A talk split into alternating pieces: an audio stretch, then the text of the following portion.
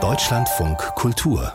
Fazit Heute vor 20 Jahren zog das Wort Blockbuster in das deutsche Museumswesen, denn das Museum of Modern Art in New York schickte ihre schönsten Stücke in die neue Nationalgalerie in Berlin, weshalb vor dem Mies van der Rohe Bau Menschen übernachteten, um Eintrittskarten zu ergattern. Möglich gemacht hatte es Peter Raue, der Anwalt war damals Vorsitzender des Vereins der Freunde der Nationalgalerie. Schönen guten Abend, Herr Raue. Ich grüße Sie. Wo brachten Sie den Chef des MoMA dazu, während der Sanierungsarbeiten in New York mehr als 200 Blockbuster über den Atlantik zu schicken? Also, es gibt Dinge, die sind einfach von wunderbarem Zufall getragen. Ich kannte den äh, Chef, den Laurie, schon lange. Wir hatten ein juristisches Problem zu lösen und ich habe dann gesagt, weißt du was, das machen wir am Abend gemeinsam. Dann haben wir uns in einer Kneipe, in der ich weder vorher noch nachher war, die er gefunden hat, in Schöneberg getroffen und nachdem der Fall gelöst war, habe ich gesagt, was machst du eigentlich mit deiner Sammlung, wenn der Umbau stattfindet? Das wussten wir alle, dass er stattfindet. Und er sagt, so weißt du was, da gehen wir in vier große Städte in Europa und zeigen unsere schönsten Werke. Und da habe ich zu ihm gesagt, du bist vollständig verrückt geworden. Gerade den Bildern. Nirgends hast du ein, eine Nachhaltigkeit. War immerhin ein Zeitraum von sieben Monaten. Das ist ja ganz ungewöhnlich für eine Sonderausstellung. Und du kommst sieben Monate nach Berlin.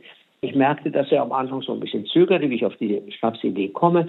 Und dann haben wir so überlegt, dass eigentlich das MoMA in New York das Ergebnis des aufkommenden kunstfeindlichen Faschismus in Deutschland war. Alfred Barr Junior kam nach Deutschland 27, also lange bevor die Nazis richtig an der Macht waren, hat sofort gemerkt, hier hat die Moderne einfach keinen Raum. Es stank nach Protest. Und dann ist er nach New York gegangen, hat drei reiche Damen gefunden und hat das MoMA gegründet, um die europäische Moderne nach Amerika zu bringen sodass also eigentlich da schon der Anfang des MoMA in Berlin liegt. Dann wollte Mies van der Rohe unbedingt in New York das MoMA-Bau, der später erfolgte, bauen. Diesen Auftrag hat er nicht bekommen. Und hat er dann die Ikone der Moderne in Berlin errichtet, die neue Nationalgalerie, sodass plötzlich auch da sich der Kreis schließt. Und wir sind ins Spinnen gekommen, im besten Sinne des Wortes. Und plötzlich stand die Ausstellung und sagte, das ist aber sehr schade, du kannst es gar nicht bezahlen. Und dann habe ich ihm gesagt, das sollte doch mal mein Problem sein lassen. Ich werde jetzt mal mit dem Vorstand unseres Vereins sprechen, dem ich vorgesessen habe. Und zwei oder drei Tage später rief ich ihn an und hat gesagt, Glenn, ich habe eine ganz entsetzlich traurige Nachricht. Wir wollen es unbedingt auch zu deinen Bedingungen machen. Wie haben Sie es geschafft? Wie haben Sie es geschafft, Herr Rauer? Es ging um viel ja, ja, Geld. Das war bis dato nicht möglich. Also wir waren uns einig, dass es eine absolute Sensation werden wird. Und die Fee, heute kann man es ja nach 20 Jahren sagen, von damals 5 Millionen hat uns nicht geschreckt, die wir gezahlt haben.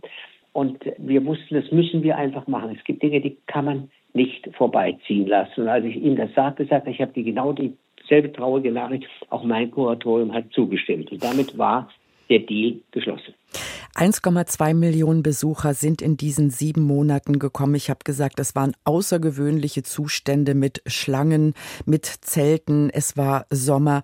Haben Sie von Anfang an als kluger, gewiefter Mensch gewusst, Marketing zieht und das Motto, der Star kommt, wird die Investition so weit wieder reinbringen, dass Sie am Ende 5 Millionen plus hatten?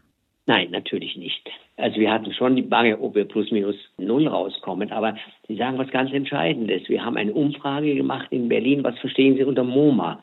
Die höchste Annäherung war Morgenmagazin, was die Sache ja auch nicht ganz trifft. Und dann haben wir eben eine Million in die Hand genommen. Eine Million, das war damals viel. Nur für Werbung. Etwas, was die öffentliche Hand nie machen würde. Und ich habe gesagt, wenn wegen der 1 Million nur 100.000 Leute mehr kommen als ohne die Werbung, dann haben wir das sozusagen wieder drin, weil jeder Besucher zahlt, lässt 10 Euro grosso modo bei einem Besuch. Und diese Rechnung ist aufgegangen. Wochenlang, Sie haben es ja gesagt, waren große Plakate, der Staat kommt. Mir hat ein Feuilleton-Chef gesagt, sein Chefredakteur sei in die Redaktion gekommen und hat gesagt, du weißt doch, was das alles ist in der Kultur. Wer ist denn der Staat? Sagt, ich weiß es nicht. Und das hat schon so einen Hype ausgelöst.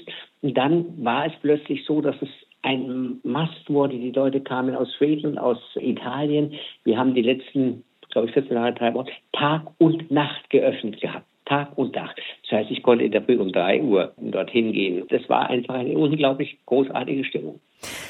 Sie haben damit den Blockbuster-Begriff in die Museumswelt Deutschlands geholt. Seitdem aber meinen sehr, sehr viele, sie müssten aus jeder Kunstausstellung ein Event machen. Und das Event ist manchmal ein sehr, sehr großes Wort. Haben Sie trotz aller Begeisterung auch für das, was vor 20 Jahren passiert ist, manchmal das Gefühl, Sie hätten auch eine Büchse der Pandora geöffnet? Nein, das glaube ich nicht. Wir haben ja danach auch noch die schönsten Franzosen kommen aus New York, das Metropolitan hier gehabt. Ich denke, der Blockbuster ist genauso wenig ein Allheilmittel in der Kunst, wie es Gift ist. Man muss es wohl dosieren und muss es eigentlich auch nicht machen, um einen Blockbuster zu machen. Du kannst jeden Tag eine Dali-Ausstellung machen, wo Leute hinrennen. Aber das kann es nicht sein. Aber hier und da mal so etwas, wo man anreißt. Es gibt ja auch andere große Ausstellungen, eine Rembrandt-Ausstellung, eine Vermeer-Ausstellung, wo die Leute auch bevor die Ausstellung überhaupt eröffnet war, sämtliche Karten ausverkauft waren. Also das gibt es hier und da und das tut auch gut, weil es ja nicht nur was Negatives hat ja auch das Zeichen, dass die Menschen sich für das Außerordentliche interessieren. Ich meine, viele, viele Menschen, die ein bisschen besser gestellt sind, waren schon mal in New York im MoMA. Sie kamen alle hierher, um zu sehen, wie die Auswahl war.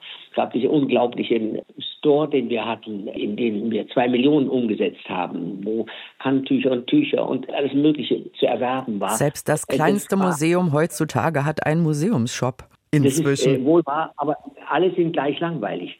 Und äh, das, das, was wir gemacht haben, also nicht ich, sondern André Odier, der das geleitet hat, war so voll von Fantasie, dass wir mit dem Liefern nicht nachkamen.